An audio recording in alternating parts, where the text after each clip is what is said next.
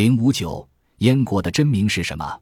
曾随是否为一国，兼治天下，立七十一国，姬姓独居五十三人，而天下不称偏言。荀子如孝。按照战国思想家荀子的说切，西周早年一共分封了七十一个诸侯国，其中与周王室同姓的诸侯国占了绝大多数，有五十三个。这其实也不奇怪。武王伐纣以后，周人的分封对象当然包括神农氏、黄帝、尧、舜、禹等所谓的先圣王后裔，但这只是对已经服从周朝的国家表示承认而已。其中更多的则是王室亲族与开国的功臣谋士。对这些人的分封，除了是一种对功劳的奖赏之外，更重要的是让他们起到控制当地、稳定周朝统治秩序的作用。用古书上的话讲，就是封建亲戚以藩平周。封建这个词就在这个时候出现了。不过，它与今天封建社会这个概念里的封建意思是完全不一样的。分封在现在山东地界的齐、鲁两国是最重要的两个诸侯国。齐的第一代国君就是赫赫有名的大将太公望，《史记》记载武王伐纣后就已封太公望于齐。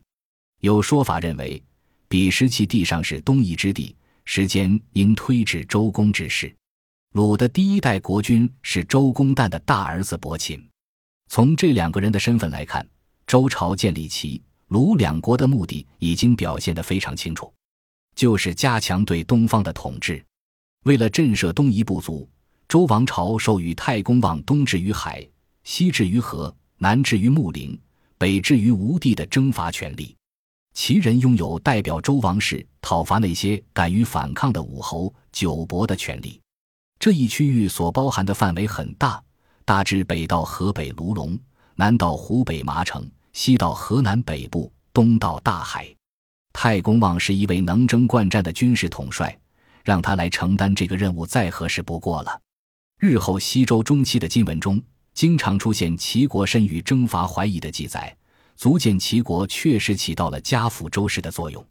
至于鲁国，伯禽到东方救国，实际上是统帅宗族武装殖民。他坐的马车零件上都装有金光闪闪的铜片。车上竖起一面大旗，上面绣着两条龙，迎风飘扬，十分威严。伯禽带着自己的族人，成为军队的骨干。此外，他的队伍里还有阴民六族、宗、卜、使在内的各种执事人员。几百年以后，周王室衰败，许多资料文物散失，鲁国反而成为资料文物最完备的地方。这就是所谓的“周礼尽在鲁矣”。伯禽到了鲁地。建起了宫殿、宗庙和城郭，这就是曲阜城的由来。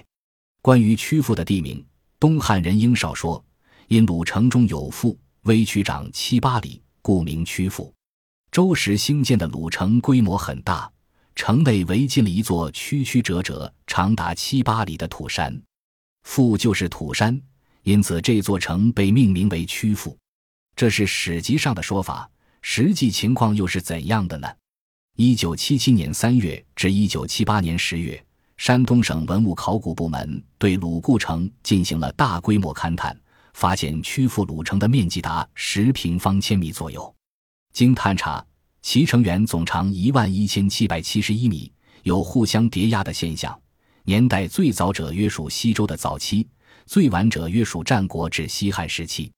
这说明鲁城自始建之后，进行过多次增修。其位置一直没有变化，迄今仍有不少残垣耸立在地面上，尤其是城东南角及其两侧，高度十米以上，是先秦古城中城垣保存较完好的一座。鲁城现已勘探出城门十一座，东西北各有三座，只有南边是两座。城周围有护城壕，西面和北面则以古珠水为城壕。在鲁城的城垣之内。建有规模宏大的宗庙、宫殿，并有宫墙围绕。宫墙与城垣之间的广大地区，在宫殿区的东北、西各处分布也同、制陶等手工业作坊和居住遗址、墓葬区等。此外，十多条平道把城内各居民区连接起来，并通向城外，交通也很方便。这就是当代的考古学者用手中的探铲和锄头。为我们描绘出来的周代鲁国故城。其鲁地处山东，距离西周王都镐京非常远。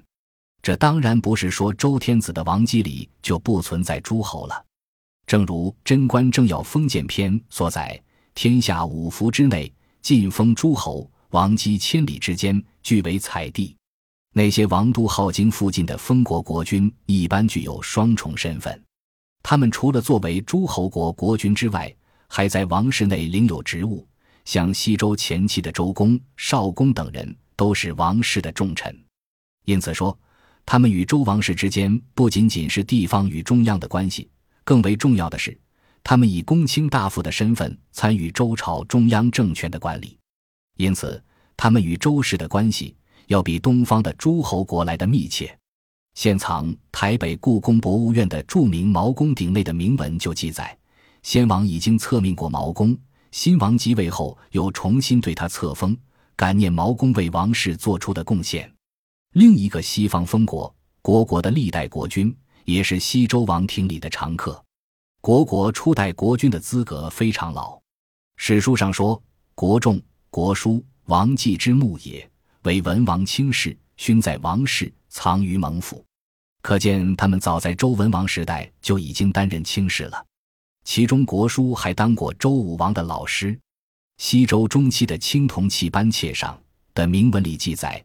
王令毛伯更国成公府，这就是说，周天子命令毛伯接任国成公的职位，前去东方作战。由此可知，国成公的职位应该是一位统兵将领。到了西周晚期，国国在政治舞台上更加活跃。周宣王时，国文公担任卿士；周幽王时，国国的郭师傅更是深得宠幸，权倾朝野。传统史书将此人描绘成典型的奸臣，他好利，因此加重对人民的剥削，以致国人皆怨。据说那个骊山烽火戏诸侯的传主义，也是国师傅献给周幽王的。在周幽王的统治下，西周王朝已成危如累卵之势。《诗经·小雅·与无证》的作者大概经历过那个时代，眼看整个社会一片混乱萧条，外又有犬戎相逼，因此。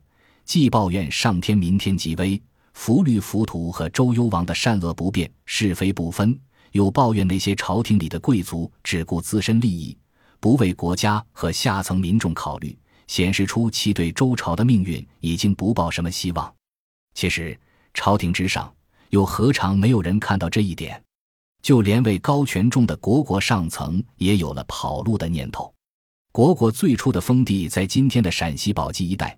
后来，其中的一个支系被封到了现在的河南荥阳一带，于是就有了东国与西国的分别。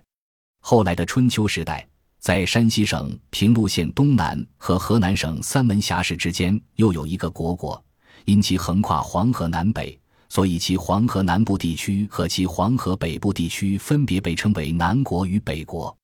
成语“假途灭国”里的“国”，就是指被晋献公灭掉的南国与北国。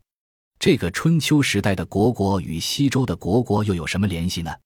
二十世纪五十年代与九十年代，在三门峡上村岭先后发现了几十座国国墓地，其中出土了一件国祭子断立，器主又称国文公子断。按照著名历史学家李学勤的意见，这个国文公就是清代道光年间在宝鸡出土的国祭子白盘的器主。由此可见。三门峡国国世袭的正是来自宝鸡的西国，西国是如何从陕西跑到东边的河南去的呢？其封地宝鸡正是戎狄侵入关中平原的必经之地。虽说拱卫王室本就是臣下的本分，但大难临头之际，国国统治者恐怕也难免生出保全自己的私心。今本竹书纪年记载，幽王七年，国人灭交。焦国正在三门峡一带，可见国人在西周灭亡前，已在相对安全的东方建立了新的立足之地。二十世纪的考古报告也认为如此。从这次发掘看，铜器占主要数量的是西周的遗物，这些铜鼎又多是名器，名器不可能是东迁时带来的。陶器占主要数量的也是西周遗物，和西安、华县。洛阳的西周陶器相同，陶器也不可能是东迁时带来的，可见这个国国的建立应在平王东迁以前。当然，学界也有人有不同意见，坚持认为国国东迁是西周灭亡、平王东迁时发生的事情。不过，考察西周晚年的王姬形势，大难临头各自飞，恐怕也是一个理性的选择。同样与周王室联系非常密切的郑国亦是如此。郑国是在西周晚期才诞生的诸侯国，其开国君主郑桓公是周宣王的弟弟。郑国最初也被分封在王畿之内，活动区域在今关中平原西南部渭河南岸地区。与虢国一样，它的主要作用也是充当周王室抵御戎狄入侵的屏障。周幽王在位时，郑桓公身为皇叔，在镐京担任司徒的官职。他见周幽王。郭师傅已经把国家搞得不像样子，近在咫尺的戎狄又在虎视眈眈，必然是王室将卑，戎狄必昌，不可畅也。他忧心忡忡，只得替自己的家族留一条退路。公元前七百七十九年，他把家族、部属、财产搬到现在的河南新郑，建了一个新邦。需要说明的是，郑桓公不曾一走了之，犬戎入侵时，他对王室负责到底。在骊山之下血战阵亡，与周幽王御史俱焚了。无论是鲁国还是国郑，其公族都是姬姓，从中也可看到同姓诸侯所扮演的重要角色。情况与此相同的还有燕国，就像鲁国的诞生与大名鼎鼎的周公密切相关一样，燕国与少公也有着渊源。少公姓姬名爽。有一种说法认为他是周文王的小儿子或者庶子，不过也有人认为他只是西周王室的支系。无论如何，少公在周初是一位地位显赫的人物。《尚书·周书君则》里说：“少公为宝，周公为师，相成王为左右。”这就说明周初有两位重臣：周公为太师，赵公为太保，一起辅佐武王年幼的儿子。现藏天津博物馆的国家一级文物《太保鼎赋》内有“大宝柱”三字，应当是少公所著。在周初的名人中，少公的寿命显得特别长，直到周成王去世后，他还主持了姬昭的即位仪式。在太庙的祖先牌位前，少公告诉新天子文王是如何辛苦经营，武王如何争取天下，又再三告诫王爷之不易，勿再节俭。做天子的第一戒律就是无多欲。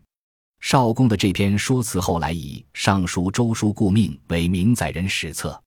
根据以《史记》为代表的史籍记载，周朝开国之后，作为同姓的主要人物之一，少公被派到今天的华北北原去建立一个新的据点。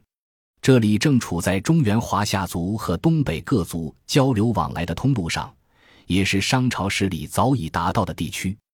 周王室将赵公封于燕地，显然意欲借助他的声威，为周人在北方建立起一个强有力的政治军事桥头堡，既可控制商朝的残余力量，又可向北进一步开拓。在这方面，辽宁的大凌河一带出土过商周之间和西周早期的青铜器就是一个例证。奇怪的是，燕国的战略地位虽如此重要，但在《史记·燕少公世家》中。却只用自赵公以下九世至惠侯，燕惠侯当周厉王奔至，共和之时寥寥数语，就把跨越大半个西周时期的燕国史交合了。同样糟糕的是，惠侯之后虽开裂了离侯座，更令人欣喜的是，一九七三年以来，北京房山县琉璃河发现了一处周初遗址，总面积达五点二五平方千米，它是一个包括城址。贵族墓葬及其他遗迹的大型遗址，在发掘中，当地也出土了带杜侯铭文的青铜器。比利伯举例的内壁铭文，大意就是某一日，夏侯赏给举一些贝，他为了纪念这份荣耀，为其已故的父亲做此礼器。这就可以证明司马迁记述的燕国是真实存在的，只不过在传世青铜器里写作怨国而已。接下来的问题是。既然京师好经与幽燕地区之间路途遥远，且要横渡黄河，交通极其不便，少公是真的去了燕国当国君呢，还是像同在京城辅政的周公派伯禽那样，以儿子代封？答案同样深埋在琉璃河西周燕国遗址里。考古工作者在此发现了锦鼎，其内壁铸有铭文，大体意思是：苑侯命令名为锦的大臣去宗周给太保送吃的。太保是第一位杜侯的父亲，因为千里迢迢不容易，太保就赏赐了锦一些钱，仅为了纪念此事，铸了这个鼎。太保既是少公，又是第一位灵侯之父，燕国的开国君主显系少公之子，无疑了。可以说。